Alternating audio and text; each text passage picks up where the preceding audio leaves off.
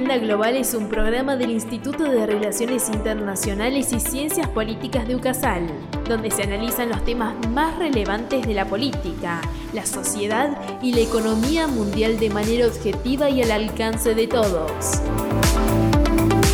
¿Te quedas a escucharnos? Les damos la bienvenida a Agenda Global, un podcast del Instituto de Relaciones Internacionales y Ciencias Políticas de Lucasal, donde nos encargamos de charlar sobre los principales temas del escenario internacional.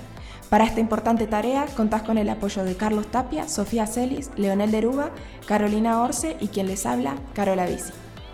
En el episodio de hoy vamos a continuar eh, profundizando sobre la cuestión de Malvinas y para esto, eh, ¿quién mejor que nuestro querido y reconocido profesor, el doctor Gustavo Barbarán? Muchas gracias por participar. No, muchas gracias por la invitación. Eh, más que nada, nos gustaría comenzar como dando un paneo general. Ya ha pasado tanto tiempo desde el evento de Malvinas. ¿Qué podría contarnos en términos generales sobre la situación de la cuestión Malvinas desde su perspectiva? ¿Cómo está actualmente? ¿Cómo nos vemos hoy? Porque muchas veces se va perdiendo también el hilo de la, de la conversación, sobre todo en el tema Malvinas, cuando pasan tantas cosas. Bueno, en primer lugar yo debo decir que cuanto se haga por difundir la problemática de Malvinas, bienvenido sea y en ese sentido los felicito porque en, una carrera como relaciones internacionales este tema tiene que estar siempre presente. Eh, ahora, en cuanto al estado de la situación, sin perjuicio de recordar siempre el principio de la unidad de la disputa, es decir, que la problemática no abarca solo las Islas Malvinas, sino el archipiélago Malvinas, el archipiélago Georgias, el archipiélago Sandwich, sus espacios marinos circundantes y su proyección antártica. O sea que es bastante más complejo que lo que se pueda conocer. Pero yo estoy observando en, los distintos medios de, comunicación que hay ya como un, como un asumido que, eh, por ejemplo, la problemática del mar está inescindiblemente unida a la cuestión de la soberanía de Malvinas. Ahora, yendo concretamente a la pregunta, me parece que lamentablemente todavía eh, eh, Gran Bretaña maneja los tiempos. O sea, esa actitud renuente a, negociar, más allá de la incoherencia en que en muchos tramos de nuestra de los últimos 50, 60 años ha demostrado la diplomacia argentina que ha ido desde la política de la seducción en tiempos de Menem al endurecimiento en tiempos de los Kirchner, eh, yo no veo que se hagan acciones que finalmente obliguen a que Gran Bretaña cumpla el mandato de Naciones Unidas, que es sentarse a negociar. Y encima los tiempos van cambiando, en el sentido de que hay un, un nuevo contexto mundial, que yo creo que es decididamente multipolar, con actores de enorme relevancia que tienen intereses globales. Así que Malvinas se mueve según el ritmo que la diplomacia sajona pretenda darle. Cuando usted habla del ritmo que la diplomacia sajona prefiera dar y sobre que Gran Bretaña maneja los tiempos, ¿cómo afecta esto en nuestra soberanía particularmente? Y bueno, afecta a la soberanía desde el momento mismo en que no hay posibilidad de discutirla.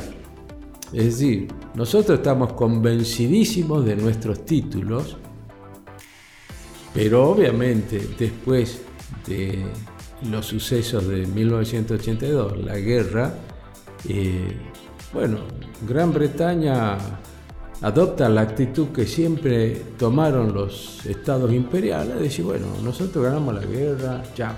O sea, nuestra soberanía está totalmente fuera de la agenda hoy por hoy eh, de la diplomacia británica. Y ¿de qué vale hablar de la, del uti possidetis, la sucesión de España, el principio de la continuidad y la contigüidad? Eso en este momento no interesa. Los Kelper van a, eh, mejor dicho, el gobierno británico va a decir que acá lo que juega es el principio de autodeterminación que lo tienen los isleños. Considerando esto, más, mal que mal, la marcha de la cuestión Malvina la maneja Gran Bretaña. Eh, ¿Cómo se relacionaría esto con la pesca ilegal en la zona económica exclusiva? Porque ellos otorgan derechos de pesca que no están avalados por nosotros y están dentro de nuestra zona económica. Bueno, esa es una de las consecuencias de, haber perdido la guerra. O sea que cuando Gran Bretaña hace la zona de exclusión, eh, eh, digamos, una de las consecuencias de la guerra fue la necesidad de erigir a los isleños la misma categoría de ciudadanos británicos que tenían los habitantes de las islas británicas. Este era un beneficio que los isleños no tenían. Entonces, frente a esta realidad, este, en 1983, a través de un acta real, le conceden la ciudadanía. Tras eso, eh, el gobierno isleño dicta una nueva constitución aprobada por, por la corona y eh, son ellos los que otorgan las, licencias de pesca, no el gobierno británico, son los isleños, el gobierno de las islas. De tal manera que afecta obviamente la explotación de los recursos eh, de la zona económica exclusiva argentina eh, a, causa de esta zona de exclusión que avanza sobre, esta, sobre nuestra zona económica. Pero, ojo, tengamos en cuenta que eso es en la versión de la traza ilegal que hace Gran Bretaña de la zona económica exclusiva alrededor de las islas, porque hay un importante porcentaje de zona económica exclusiva que no está afectada por esa zona de exclusión que tampoco explotamos nosotros. O sea que esto pasa a ser otro problema, ¿no? Bueno, teniendo en cuenta un poco lo que, lo que mencionaba recién, hacer respetar esa soberanía entonces implica rispideces con algunas eh, potencias que tienen permisos de pesca ilegales emitidos también por Gran Bretaña eh, y también con países vecinos. Eh, por, los isleños. Es, que es otra cosa. Es diferente. claro, es, es, un argumento a favor de su autodeterminación. Si yo les concedo posibilidad de que ellos emitan licencia de pesca o de exploración de hidrocarburos, ¿cómo no les voy a conceder el derecho a autodeterminación? Eso está dentro de la lógica británica. Eso es lo que busca la, lógica. Claro, claro. Entonces, eh, nuestros socios también como Uruguay, China, sobre todo la Argentina, están como que muy interesados e, en, ese sector también. ¿Qué se puede hacer frente a esa situación? ¿Qué puede hacer Argentina en todo caso para hacer valer esa, esa zona? Eh, bueno, por lo pronto está el derecho internacional del mar, que todos esos países que mencionaste son estados partes. Ahora, distingamos, en primer lugar, Uruguay no es un país que tenga licencias de pesca en Malvinas por lo menos en este momento no recuerdo que lo tenga, pero sí eh, eh, ha otorgado concesiones para que buques eh, británicos que se dirigen a Malvinas hagan este, una escala técnica en el puerto de Montevideo. Eso es otra cosa y eso obviamente requiere de parte de la diplomacia argentina un fino trabajo. En cuanto a China, China no es el principal socio económico de la Argentina. Al día de hoy todavía sigue siendo el principal socio Brasil. Ahora, hay mucha gente que se entusiasma con China y bueno, China es uno de los grandes depredadores no solamente de la zona económica exclusiva argentina, sino de, todo, de todas partes. Además, con, con este, buques cuyo, cuya tripulación es explotada de la manera más este, contraria a los derechos humanos.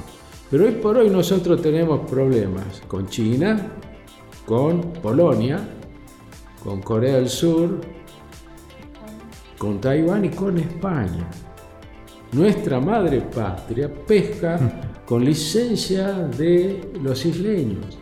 Y la diplomacia argentina no sé cuánto avanzó para revertir eso. ¿Cómo se revierte? Y bueno, ofreciéndole un mejor negocio con este, nuestra zona de, eh, donde no, no, tengamos eh, un conflicto con, con los isleños, aunque eso no quiere decir bajo ningún punto de vista que no pesquen, que nosotros no le demos licencia para pescar en nuestra zona económica exclusiva, mal que le especie a los británicos. Reconociéndola como nuestra zona económica. Pero claro, si nosotros decimos que las islas son nuestras, las aguas son nuestras.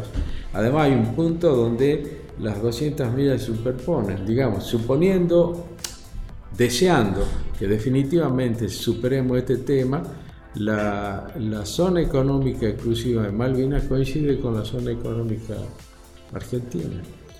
Y habla un poco de la, de la, diplomacia, y teniendo en cuenta que es una cuestión muy importante, sobre todo para nuestra carrera, ¿qué, qué opinión le merece eh, la gestión de la diplomacia, sobre todo este último tiempo, estos últimos 10 años, que han cambiado dos gobiernos, tres gobiernos eh, muy importantes? la diplomacia argentina es una diplomacia errática, pero no por culpa de la calidad de nuestros diplomáticos, que son de muy buen nivel, sino que son los gobiernos los que no terminan de acertar una política respecto de una, política coherente, contundente respecto de Malvinas. Hay sectores de los gobiernos que han pasado, eh, eh, particularmente de los kirchneristas, que pensaban que con con la tarea en, los organismos u organizaciones internacionales estaba listo el tema.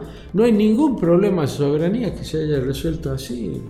Siempre se resuelve de una manera directa o recurriendo a algún otro medio de solución pacífica y controversia como el fallo de la Corte Internacional de Justicia o un tribunal arbitral, pero no las organizaciones internacionales. Eso no quiere decir que no se haga, pero no alcanza no alcanza. El tema es cómo lograr vencer en este momento, además, la férrea oposición de los isleños a cualquier trato con la Argentina, eh, que está completamente favorecida y fomentada por el lobby de intereses económicos que está en Londres. Por ejemplo, cuando vino la pandemia, Argentina, ella fue a mi modo de ver, una, una medida correcta, sensata, ofreció vuelos humanitarios eh, que permitieran trasladar este, habitantes de Malvinas a territorio chileno, a Punta Arenas. ¿Por qué? Porque había mucha gente que estaba aislada, que eran chilenos, que trabajaban en las islas, porque hay bastantes chilenos, según dicen, y Argentina ofreció esa posibilidad. No solamente chileno, el que quisiera salir de la isla en un momento tan confuso como fue la pandemia, los isleños no quisieron saber nada. Que yo no creo que nosotros estemos en posición de ofrecerles algo mejor que lo que ellos tienen hoy por hoy.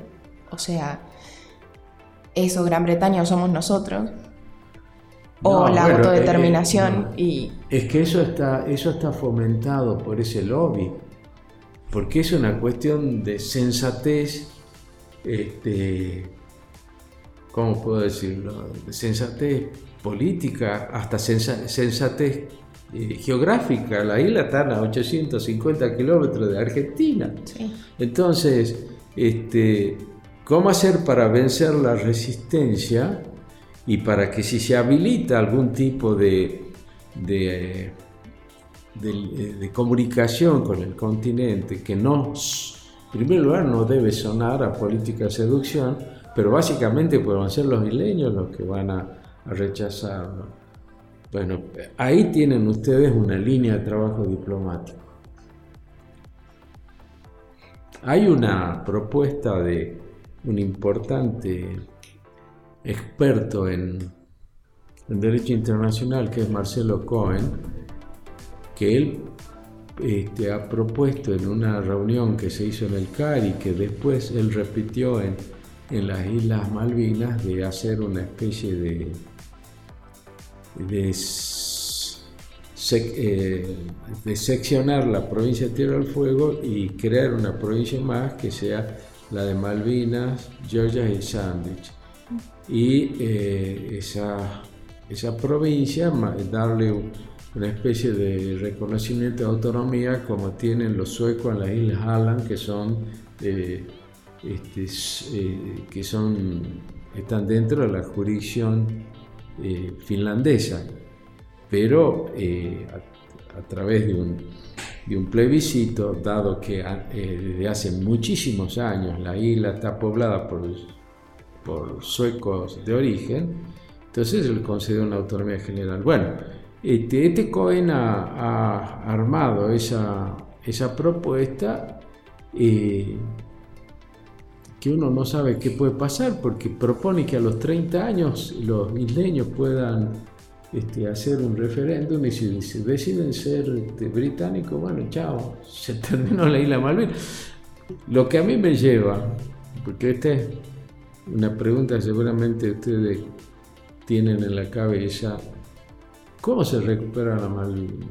Esto yo lo, esto lo tengo escrito en el segundo libro que publicamos sobre Malvinas, en un artículo que publiqué en el Anuario Argentino de Derecho Internacional, y en un relato que presenté en el Congreso Argentino de Derecho Internacional el año pasado, y donde llego a esta conclusión que puede parecer así muy retórica, pero que es muy real.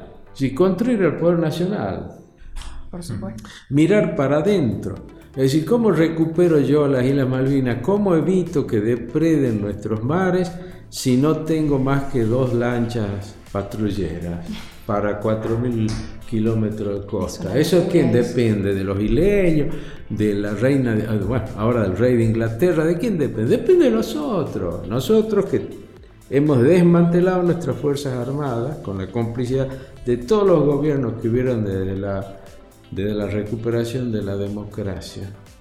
No podemos comprar casas porque es, Tuvimos a punto de cerrar un muy buen trato con Corea del Sur y no lo podemos hacer porque ese casa tiene un componente británico en el sillón de eyección, entonces toda Gran Bretaña ve todo, dice usted no puede comprar, pues necesita mi aval para eso.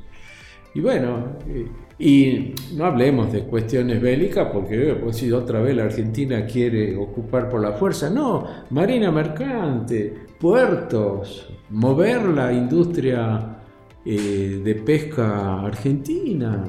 Sí, sí, hacer respetar nuestra zona y mostrar como poderío, cosa de hacernos al mismo tiempo también atractivos para los Falklanders. Pero, por ejemplo, esto de la propuesta que, de poner a Malvinas como una provincia argentina, es una propuesta que le cedería el timing también de la cuestión a Argentina, porque hacer ese movimiento implicaría que nos presten atención en esa... En no, yo creo que hay otras formas, ¿no? E, esa propuesta de Cohen ha sido eh, rechazada en todos los ámbitos académicos.